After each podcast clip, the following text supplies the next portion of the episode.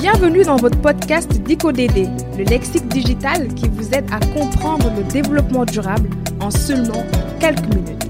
Je m'appelle Aïcha, présidente et fondatrice de l'association Dunia Dans chaque épisode, je vous ferai découvrir un mot, une notion, une date, un concept ou une personnalité qui fait référence au développement durable. Et aujourd'hui, pour un premier numéro, je vais vous parler d'une année charnière dans l'histoire du développement durable. Il s'agit de l'année 1987 qui va être à l'origine de beaucoup d'avancées dans cette longue marche vers un monde viable. Cette année 1987 va ainsi voir naître un texte fondateur, devenu d'ailleurs une référence incontournable lorsqu'on parle de développement durable et surtout de politiques environnementales. Je veux parler de ce fameux écrit qu'on appelle le rapport de Gro Harlem Brundtland, à partir duquel beaucoup d'initiatives éco-citoyennes vont voir le jour. Pour la petite anecdote, ce rapport porte en effet le nom d'une femme politique, Madame Gro Harlem Brundtland, qui était à l'époque Premier ministre de la Norvège de 1981 à 1996 et qui était aussi très engagée dans les politiques environnementales. En avril 1987, et sous l'égide des Nations Unies, Madame Gro Harlem Brundtland présida donc la rédaction du fameux rapport dont elle est l'auteur. Depuis ce jour, nous découvrons ainsi l'existence d'un texte fondateur qui représente même presque une Bible pour les passionnés et les experts du développement durable, puisque c'est de là que beaucoup de choses puisent leur source.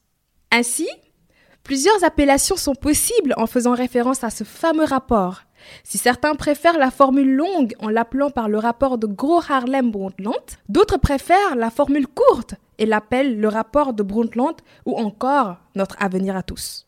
Pour la première fois en 1987, et surtout grâce à ce rapport, le terme de développement durable va prendre de l'ampleur, d'abord par la définition que lui confère le rapport, et surtout par les moyens mis en lumière à travers ce texte, pour parvenir à un développement soutenable.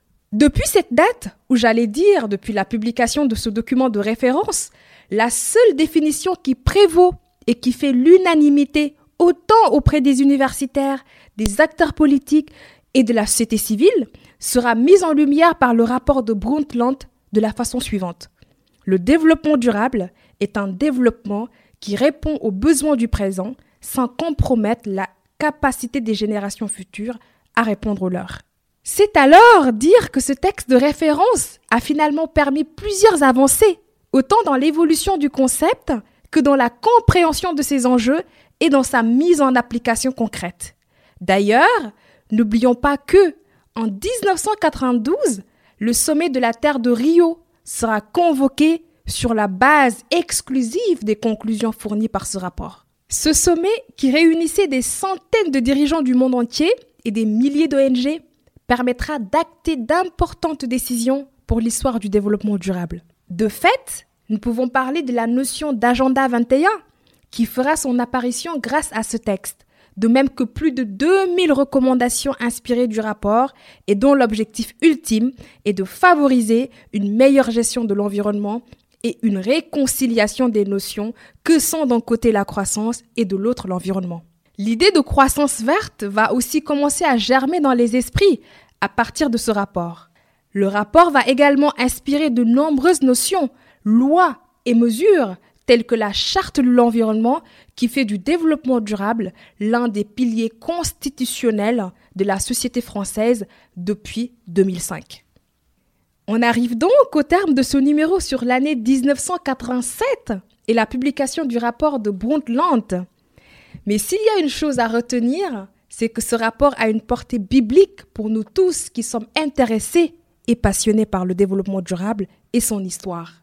J'espère que ce numéro vous aura permis de comprendre l'importance du rapport de Brundtland et de l'année 1987 dans l'impulsion du concept de développement durable et sa mise en application à un niveau international.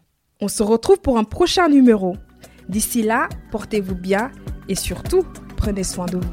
C'était DicoDD, le lexique digital consacré au développement durable, proposé par Media en collaboration avec Dunia un programme disponible sur votre plateforme préférée et sur tous les réseaux sociaux.